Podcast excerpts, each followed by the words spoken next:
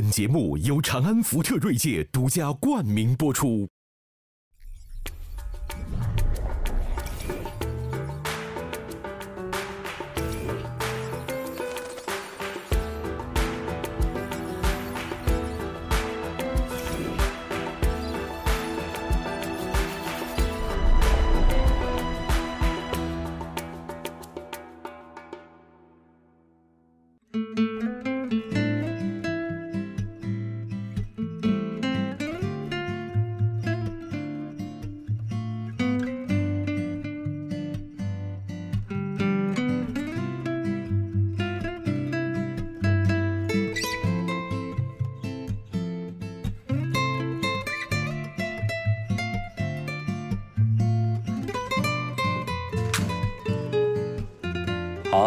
我这个香一点上，你们都得装起来啊！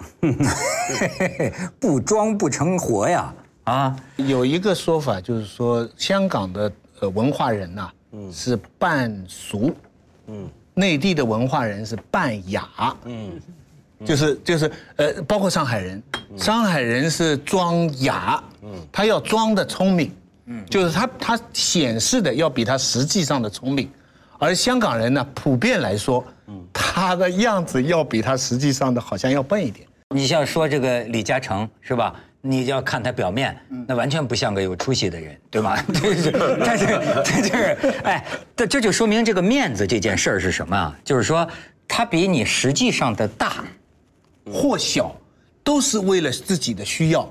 它是一种像动物一样的保护色。你刚才比如说讲我，我就想想起来啊，就是说我我自己亲身经历的一个事情，就可以说明，哎，这种气派，我在南方人当中很少见，或者这种心理啊，这个故事我可能跟徐老师讲过啊，但是呃，这个很值得这个一咏一咏三叹的一个故事，就是说，呃。山东，假定是山东吧，其其实可能就是山东，山东某个某个城市。我那时候在北京啊，然后有一天呢，我来一个朋友，就是说啊，山东有个老板，也就是个二十多岁啊，要结婚，想请你主持。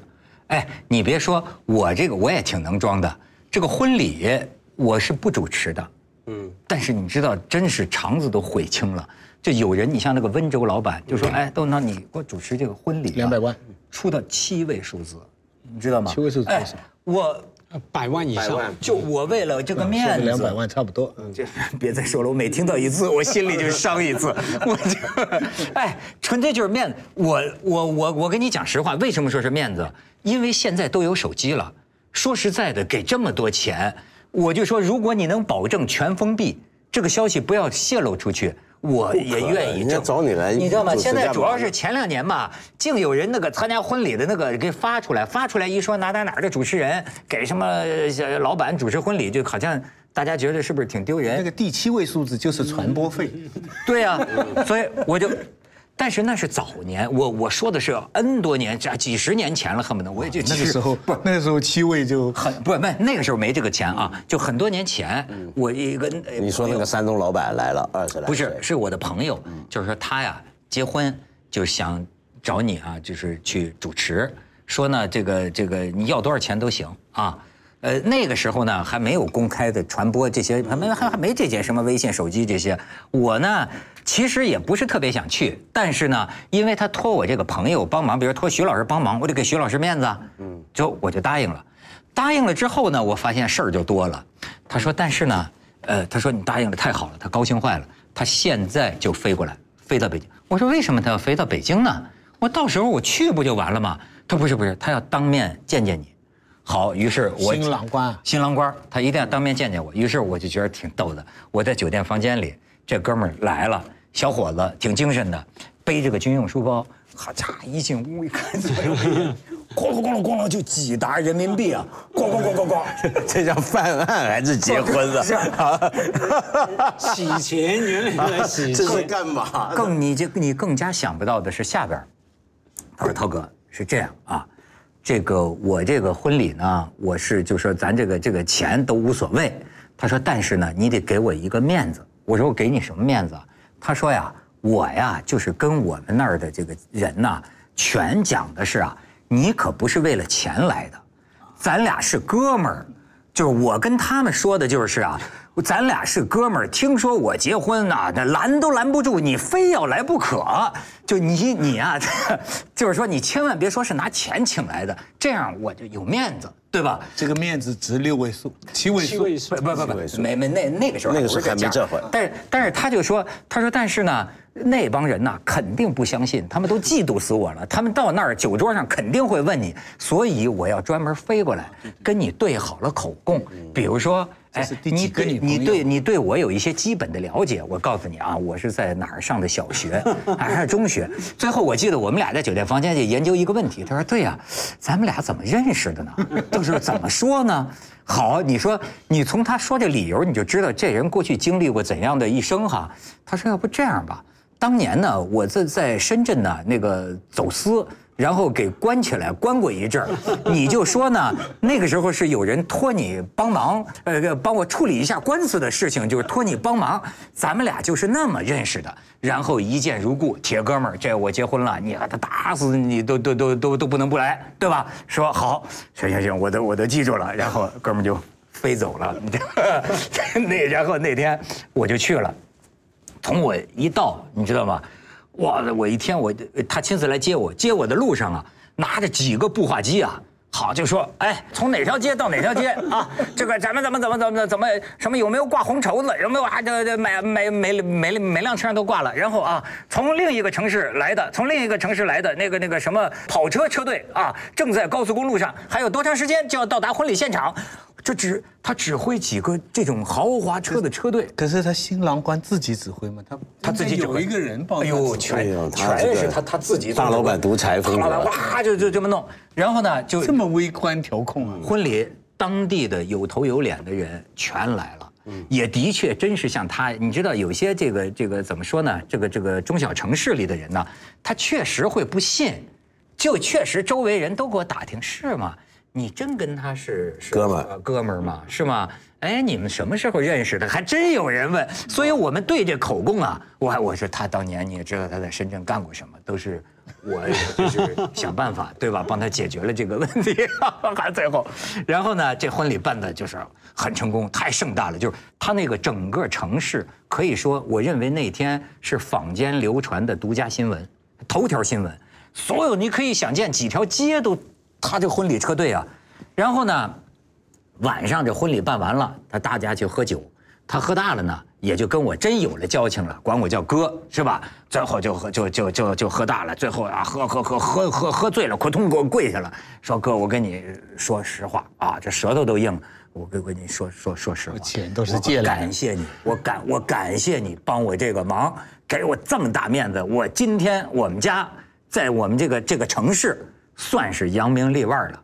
他说哥，我跟你讲实话。我这个婚是假的，他这个婚礼是假的，为什么什么？我说我怎么是假的呢？我说你为什么是假他接给谁看呢？他他说我跟我的女朋友，他说我女朋友在国外留学，我们这么年轻，我们根本没想结婚。他说我跟你说，我这个婚礼就是办给我父母的。嗯，这为什么？他说因为我们家从小在这个城市里是赤贫，就这最穷的。争一口气。他说从小邻居啊就欺负我们，欺负我们兄弟几个，就是欺负我，我父母就是老实疙瘩，就是因为我们家就是穷，从小周围人瞧不起我们，欺负我们。他说我现在做生意，我现在有钱了。我纯粹就是父母啊，我就要让父母有面子，让他们看看我们家今天所有。他说当年我们的邻居那些打过我的、瞧不起我的，我全请他坐在首席，坐在我父母身边，让他看看我现在有这样的大主持人啊，是我的这朋友，然后这个这个来给我义务的主持我的这个婚礼。哎呦，我我我我我当时给听的我还有点心酸。你说这算是个？没有完完完全可以理解啊！我今天的手机屏幕也是窦文涛的照片啊。去哪里？你这是谁嘛？我的哥们呀！所以你就说这个这个面子在中国人的这个生活里啊，太重要。我那天还看见，就说鲁迅写的，鲁迅写过一个叫面子，他说啊，面子是中国精神的纲领。他说就像晚清的时候那个辫子，嗯你只要一揪着面子，就中国人呢，你只要一揪着他的辫子，就纲举目张。你抓住他的这个面子，就像揪住了他的辫子，他的身子就跟着你走。你看，这是鲁迅的这个分析。面子是虚荣，是好的，是自尊。跟他同义的一个词叫脸，脸是一个负面的，有面子和丢脸。假如他那个婚礼当中被人揭穿了，有一个人在旁边说他这个是花钱请来的，那就不是丢面子，那是丢脸了。这个是不是一个乡土的一个礼仪呢？有可能是这样的，就是说这种讲面子，讲到像你这么说的是要借钱打肿脸充胖子这种程度的面子，这种讲究，就绝对不是不不敢说是只是乡村还是哪。但它绝对就不是现代市场经济或者资本主义逻辑下面的一种理性计算。前资本主义。对你比如说像有些很有名的人类学报告，不就专门研究一种东西，就环太平洋地区，特别是南南太平洋上面的群岛上面流行一种炫富宴。那这个炫富宴是有社会链条，什么意思呢？就是这样的，比如说我生我我们在这个岛上住，南太平洋毕竟一个小岛吧，大家捕鱼为生什么的，然后我这个小岛儿子要结婚了。或者给族长做大寿了，那就要摆一次宴会。这个宴席为什么叫炫富宴啊？或者叫也有人叫做呃奢富宴？它是这样的，叫举全岛或全村至少全家庭之力，就都把这些钱啊好东西砸到这场宴会上，乃至于到了一个地步是明天都没饭吃了也不管，今天都得全拿出来。然后呢，就把附近几个岛的人都叫过来。叫过来。然后叫过来呢，最有意思的是什么呢？这东西是吃不完用不完的。那吃不完用不完怎么办呢？再大家啊，看这个碗好不好？好，砸了。然后这个什么有什么？他们很珍贵一些贝壳啊，当场砸烂。就这这不要了，今天这么高兴，这个贝壳有意思吗？没意思，摔是这样。那然后呢，他这么干完一回之后呢，他就叫有面子了。那么但是他干了一件为了你，比如说我请你来我的婚礼。我这请你来，你看我在你面前花了这么多钱搞这个很有面子，是不是这个岛就就此就有名了？啊不，你就欠了我了，有点像中国。人，就下回就轮到你那个岛上，你家就要嫁女儿了，那我得去，你得在我家，在我们这些人面前砸砸你家的宝贝了，就 谁吐血 就给谁面子，对，就是得弄到吐血为止。我还以为是一些后发经济体的城市。靠办大型的活动来获得这个城市的荣誉，就你们想过，我们讲面子啊，面子是要给人看的，你给谁看是这个问题。在他们而言呢，一个有面子的人，这个岛上的这个家庭，就是他能够搞一场这个宴会，牵连到这个几百海里、几千个岛的人都来，那他就要有面子。就越有面，其实跟中文就像了。什么叫有大面子的人呢？不只是他能请到窦文涛。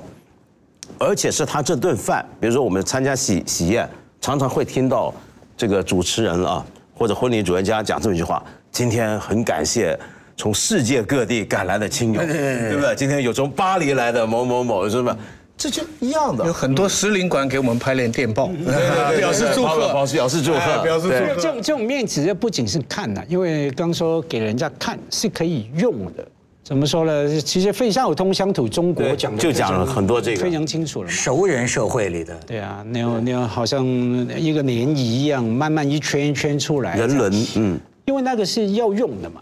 什么用呢？这不仅是被人家看的，因为那个面子啊，成为他的资源，他的身份，他以后可以用的。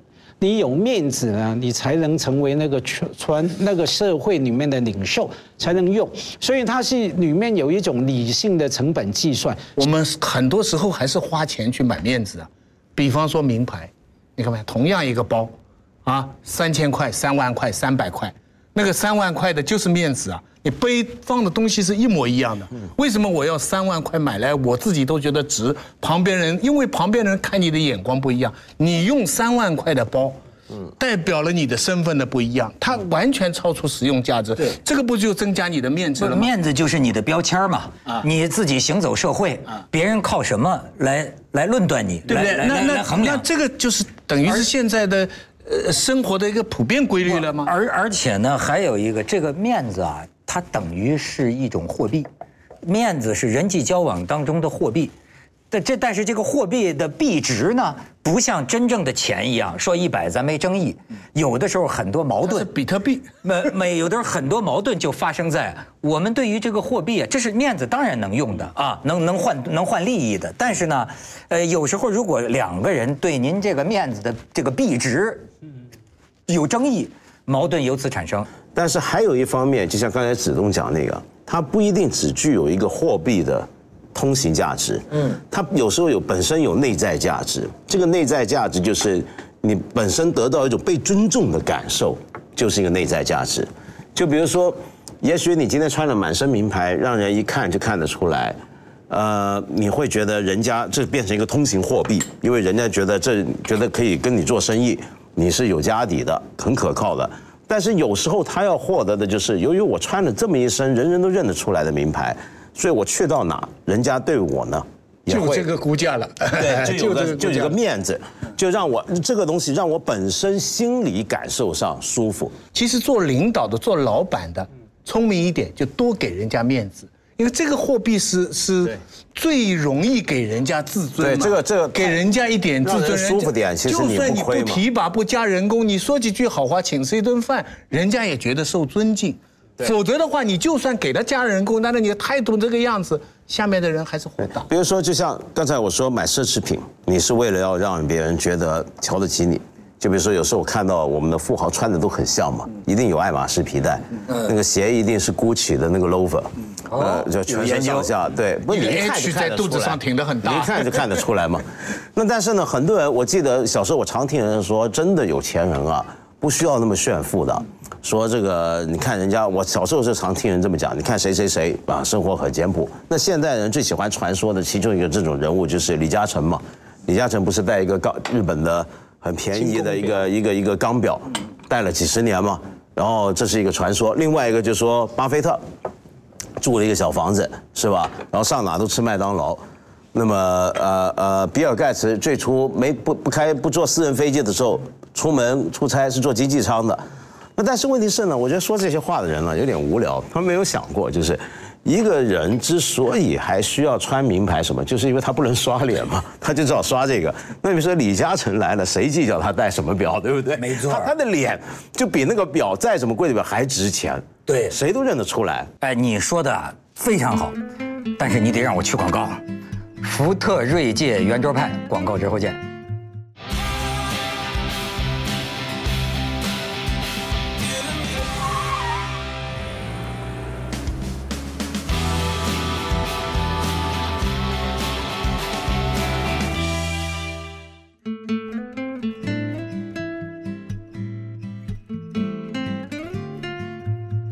李嘉诚是怎么样？我跟你讲，你就是像刚才徐老师讲那种，他是怎么给人面子？比如说你普通一个人，平常人约了吃饭，怎么样就就没见过面的人，呃，他约你到他自己写字楼楼上自己那个小饭厅吃饭，楼下传报上去说，比如说窦先生上来了，然后你上去的时候，有时候就会看到电梯门一开，他站在那儿等你，跟你握手，窦先生久仰了，怎么样怎么样，然后吃完饭送来把你送出去。常重要。那要是他在吃饭的桌子上等你的话，你看这一步就就不一样。但是就这一步，所有人都记得，所有人都说李嘉诚是这样的人，哎呦，这给你面子，就是。做到不应该，呃本来人家觉得这是应该，我去见一个高层，那真是中间几道传达，对。啊，对，最后你见到。许爷来了，不不不哪里啊？哎 当然不用这种话了啊，对不对？但是你看他这走出一步，对我见有的企业家就说这一个宴会厅，李嘉诚吃饭哈，后来他观察发现啊，他在每个人的身边都坐十五分钟，嗯，就让你得到平等的这种尊重，每个人都主动的递名片给你，所以我就觉得，哎，他就让我想起杜月笙了。当然，两个人是两个路数，是吧？当年的这个杜月笙不是在上海混嘛，就讲三个面子，人生要吃三碗面，你记得是什么吗？体面，嗯，场面，情面，嗯，就是这三碗面。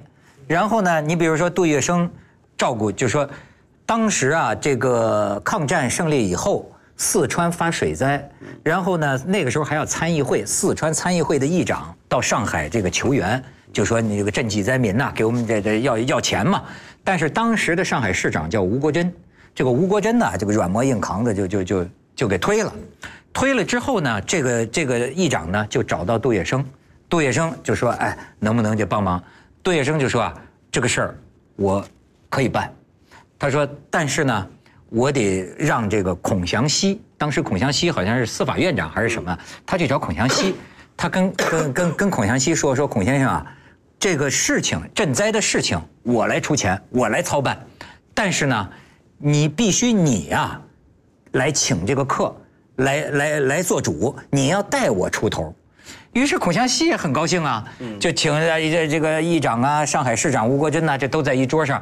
孔祥熙就是说，哎，这个事情一定要办好。然后呢，这杜月笙站起来说说，哎，有这个孔院长给我们这个号令，小弟我呀，一定把这个事情操办的这个妥妥善善，一定要把赈济灾民的工作完成好。哎。那篇文章呢，还只是说说，你看这个这个这个杜月笙多会给孔祥熙面子啊，让孔祥熙多开心呐！做善事，他做了实事，孔祥熙得个名，你觉得他是多多给孔祥熙面子？其实我觉得还有另一层，就是啊，因为这个吴国桢把这个事儿给推了，如果我这个杜月笙接手过来去做，那不是不给这个上海市长面子吗？对。但是我现在把这个孔祥熙请出来。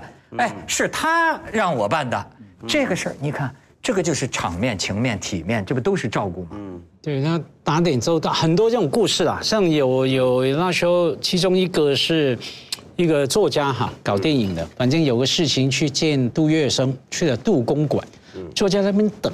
等了半小时啊，杜先生才出来，穿着长衫什么，他已经脸都黑了。那个作家嘛，像我一样脾气不好，这样脸都黑了，想走了。然后呢，杜月笙马上在他起来说要走以前，先说，那就说，哎，给个面子，不要倒茶，我说话。说我给我自个儿倒行吗？然后呢，就说什么？给我面子。哎，那梁先生，哎，对不起，对不起，让你久等，我晚了，为什么？因为你是写作作家、文化人，我总要穿的体面。那我刚的什么什么衣服长衫什么哈，有点皱，我就请我那个工人啊，替我先熨好打点好，我才能出来见你。哇，那个作家当然就被他收的贴贴服服，后来写文章称赞他们。可是有时候当对方他也给你面子，有点你要淡定啊，才能应对。我就闯过祸，在一个宴会场合啊，李先生，我们刚李超人嘛，李嘉诚嘛，就像你说，每一桌。要突然过来坐了几分钟跟你聊，我没想到这样啊！他一过来啊，我们那桌只有几个人，然后他就过来坐下来聊，一坐下来我太兴奋了啊，嘴巴说我不稀罕那个，然后呢太兴奋了，李嘉诚嘛坐我旁边嘛，准备要掏手机拍，可。可是，一兴奋呢，他来握手的时候，我就跟他讲：“哎，李先生，我是你偶像。”李先生啊啊，我是你粉丝啊，还是给他倒茶吧。这好丢脸，我到今年都觉得我是你偶像。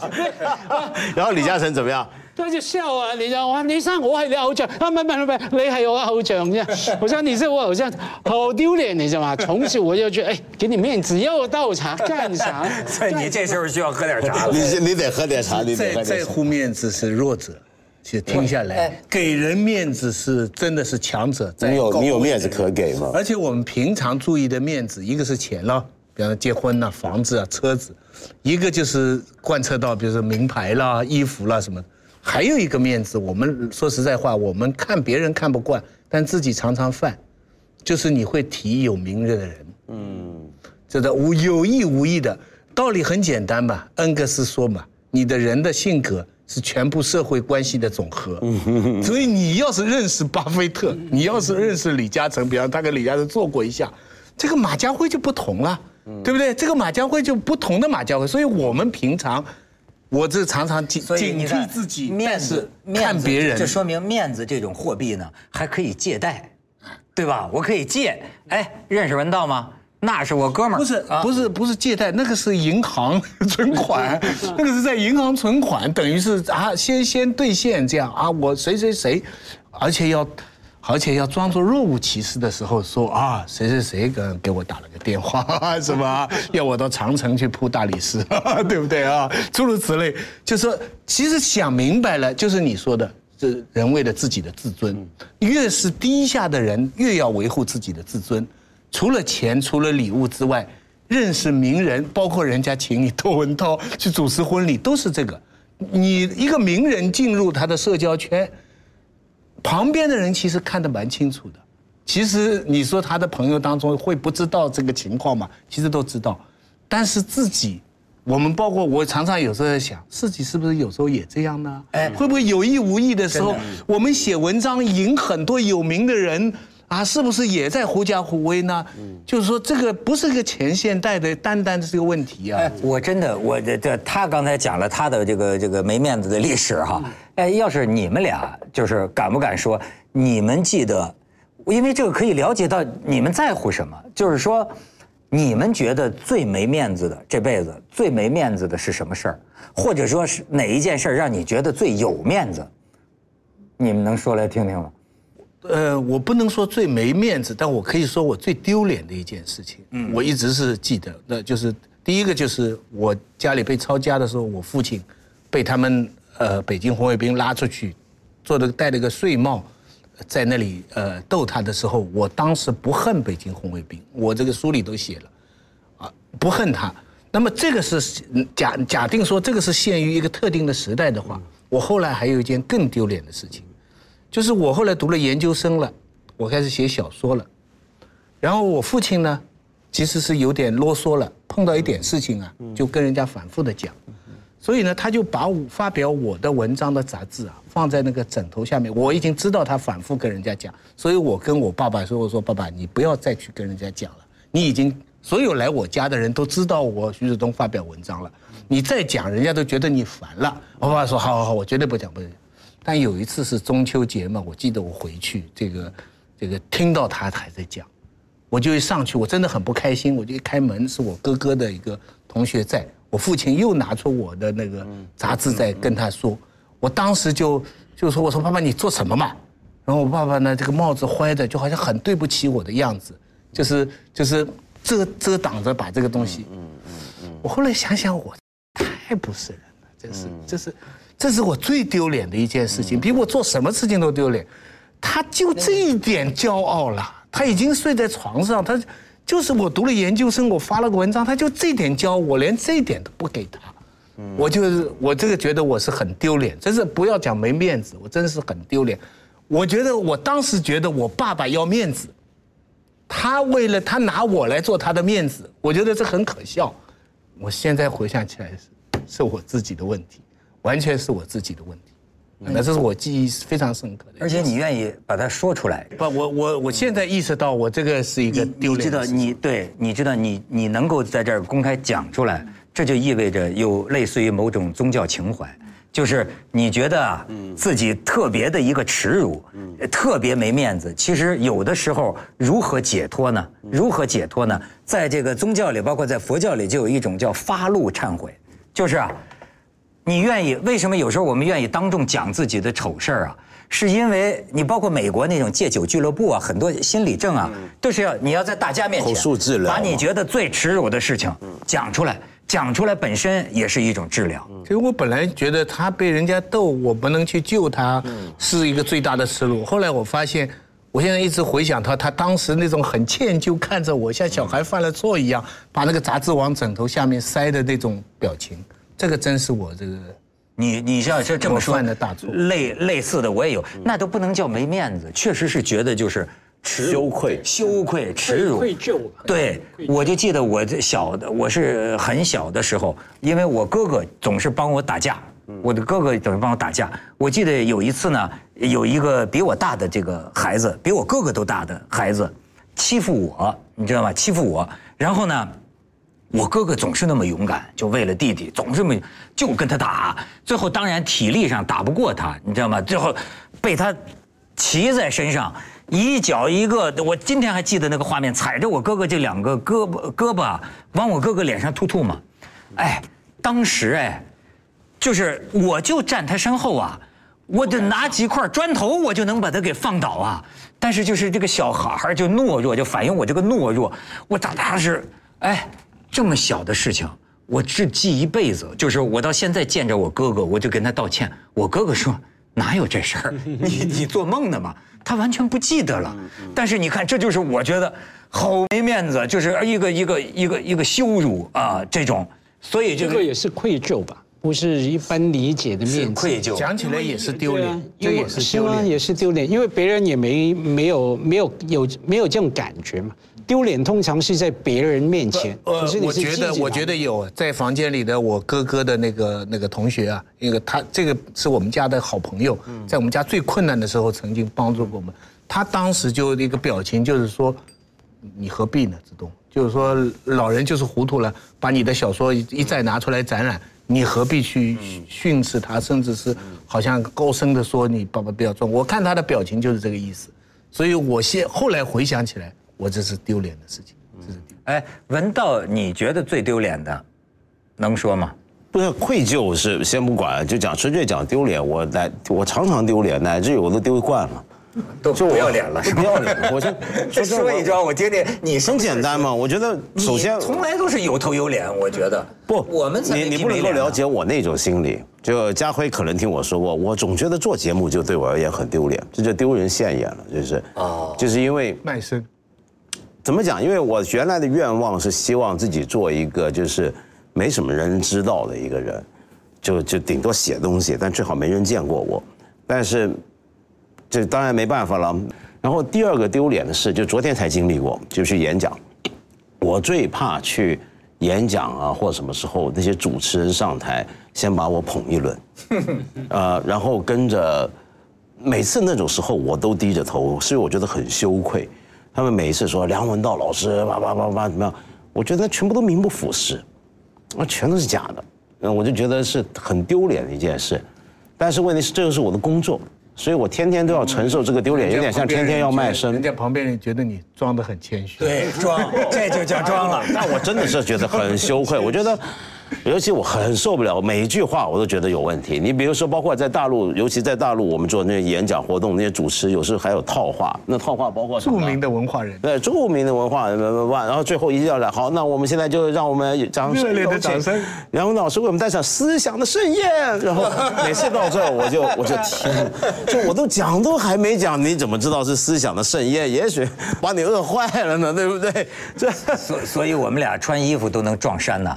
他的这种心理啊，我也有，但是呢，我已经无耻者无畏了，就是我我已经向你多学习，往你的方向迈进。文文文道，我非常能理解，就是说，因为这种我理解，说起来呢，一般的观众很难理解，就是说啊，就咱们就在这儿干这行的，装疯卖傻，装疯卖傻。可是你知道，曾几何时，这个世界上有另一种羞耻观，有另一种没面子。比方说，我打比方说，举个很简单的例子，呃，咱们今天呢，演艺界的人士得到了最高的这个推崇，对吧？这是很很好的啊，这明星。但是你知道，在旧社会曾经有一个时候，戏子。嗯，你是跟这个怎么说呢？这个色情业的人，在一个社会等级上，就是婊子无情，戏子无义。那那个时候，那个时候艺人的社会地位啊，就是你可能很挣钱，你可能非常火，也有大批的粉丝。可是呢，你说一个戏子，你要嫁到一个呃贵族的家里，这个就会遇到非常大的阻力。就连邓丽君，你记得吗？当年跟新加坡的一个家族的人谈恋爱，老太太还是觉得你这个。唱歌的，你这不能跟我们这个家族般配的。你知道，他你看，这在那个时候呢，以为出头露脸的，不出头露脸的叫贵气，出头露脸的出来装疯卖傻的，这在曾经曾几何时，这是那么一种文化。当然今天改了啊，但是今天我认为艺人的地位有点捧得过高了，你们没有那么高嘛，对吗？但是我的意思是说，这个我很能理解，就包括我们身上残存着一点。就比如说，被众人所注意，在众人当中特别出名，这个本身也是一个可羞耻的事情。就你这个，我不知道今天有多少人能理解。哎，我甚至在驰骋这个思维啊，你去看爱因斯坦的传记，我也发现很有趣。爱因斯坦呢，就正处于现代媒体社会正在发达的起来的那么一个时候，所以呢，他这个相对论，他得了这个诺贝尔奖。一时之间呢，他成了红人嗯，哎，那到美国、到英国、到各国，到哪儿人们这个《纽约时报》的记者或者码头上欢迎他的人群，包括到上海，对，那就跟今天欢迎周杰伦没什么两样，就当明星。嗯但是你会注意到呢，第一个呢，他一方面是挺享受，但也一另一方面呢，也难免流露出一点含羞带怯，甚至于呢，当时的学者圈儿有很多人瞧不起他，就是说我们是学者，嗯我们嗯，他就是个明星。对，你怎么现在他成明星了？这在我们这儿是很没面子的一个事情。你知道，成了个大众娱乐明星，你太有失学者的体面。在那个时候，句句都在骂我们啊。前一阵儿那个谁，那个赫拉利，你知道吗？尤瓦尔·赫拉利上台的时候，我就发现他就对中国文化有点中国当代文化有点不适应了。一出来，他就是说。我是一个这个这个科学家，还是说历史学者？历史学者我又不是摇滚明星，我一听就知道是怎么回事儿我去这种场合那种，灯光啊，太多了。就是你知道，中国我觉得真的是，就是从综艺节目里学到了一些好的，但是也学到了一些糟的。就是说，你这个体面何在？比方说，我们看到啊，就是联合国开会，或者说你们大学国际上学者之间开会，那不就是个会议室吗？嗯，那该有记者采访就加话筒，就是这很朴实的嘛。会议室，哎，唯有我们当代我国很多时候。不管是学术会议还是新闻发布会，就像文道刚才说的，因为我做过多年这个主持人了，就是说，现在我们有请著名作家马家辉登台，你还不能马上登台。咣咣咣咣咣咣咣，哎，就像鬼子进村了，就那个 就那个音乐啊，然后呢就声光化电，所以就有点少佐来了就为什么？而且那个就就那个转转球的，家辉这时候在想，我怎么没得到这种待遇？就不是就转球的那个 那个那个灯啊！你想，你一个学者，你来给大家讲讲历史，有的时候还找几个那个穿旗袍的对吧学术演讲穿旗袍的也有，我都见过我。跟你说，把你架出来。你把我你架出来这个也是我很难理解。我记得很多年前有一回，我去一个国内顶尖的其中一个大学，跟另一个朋友去演讲，然后我那个朋友呢，就这个学校出来的，他到他母校，那我们一进门我就昏了。我说今天这个活动据说是学生会办的，都是学生自己主办的，那为什么？堂堂这么一间国内顶级大学的学生会主办的一场演讲活动，请出一些女学生，穿的像酒楼知客一样，真的然后把我们给接进去送上台献花什么。我说学生为什么不能就像学生？我我就你我陪你们一个校友回来跟你们聊天，如此而已。你们我记得我们到北大五院演讲，那气氛很好的嘛，根本没有这种东西。没有啊？但但我不一样有一待遇回去过不一，样待遇不一样，人家哎你们俩谁有面子，从这儿看出来了。你看，为了哎为了我，或者为我那朋友，人家就换旗袍了。没有没有，我那次拉着他一起去的。碰到这种情况，我觉得难免啊，去任何情况。那像你们刚说的那种不自在的感觉哈，那我我一度也有。后来我发现我只有两个方法可以让自己变得自在。第一个是说不要太把自己当回事啊。比方说别人介绍我的时候，别人其实也不是不一定讲真话。而介绍你的那个人也知道自己不在讲真话，他可能没时间准备啊，所以大概 Google 呃搜索一下，然后就讲个套的套话，然后观众所谓粉丝也没有太当真啊，也没当你是著名文化人，没有，他可能我要就就是一个标签嘛。就当我觉得说，我就至至少我这样告诉自己，你干嘛当真呢？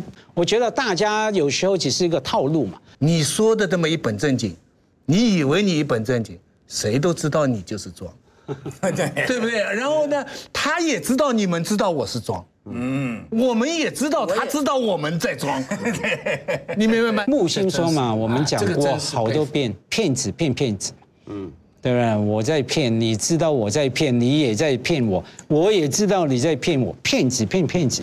我一直在想一个问题：知道自己在装好，还是不知道自己在装好？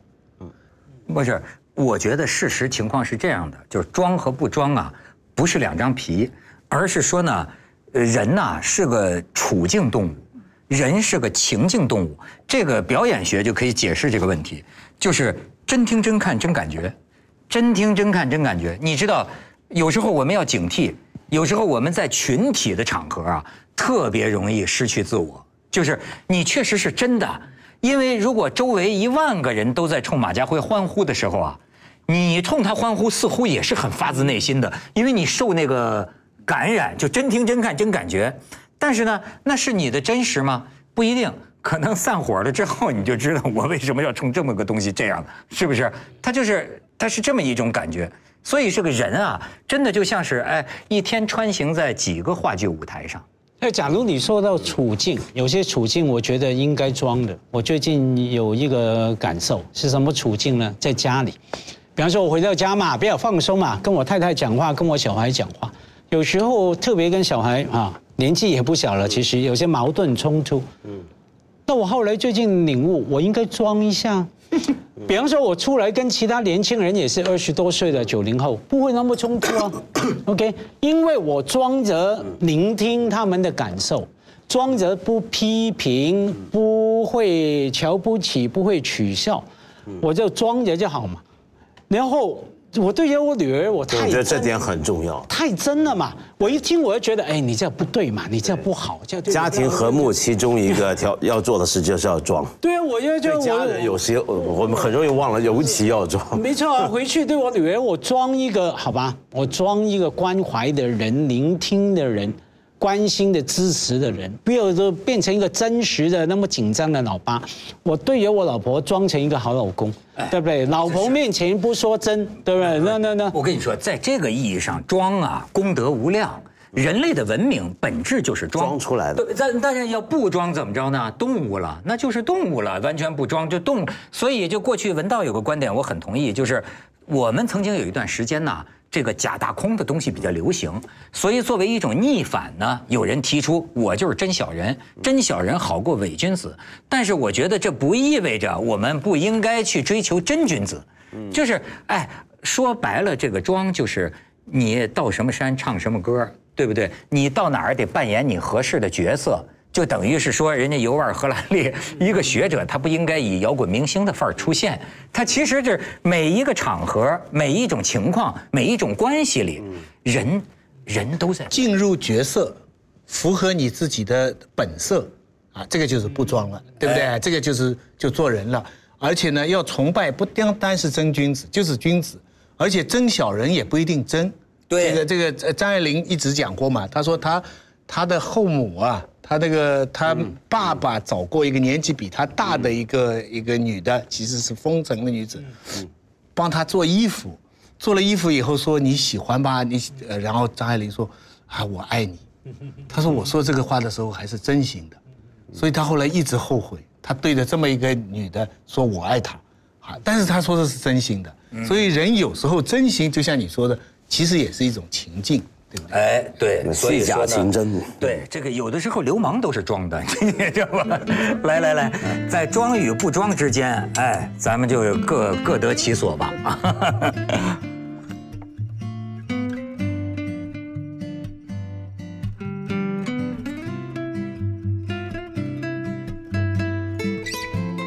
杜月笙就说啊，这个事儿我可以办。他说，但是呢。我得让这个孔祥熙，当时孔祥熙好像是司法院长还是什么？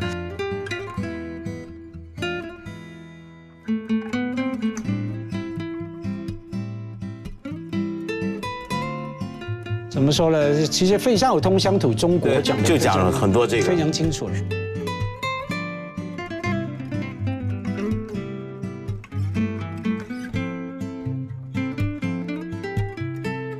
木星说嘛，我们讲过好多遍，骗子骗骗子。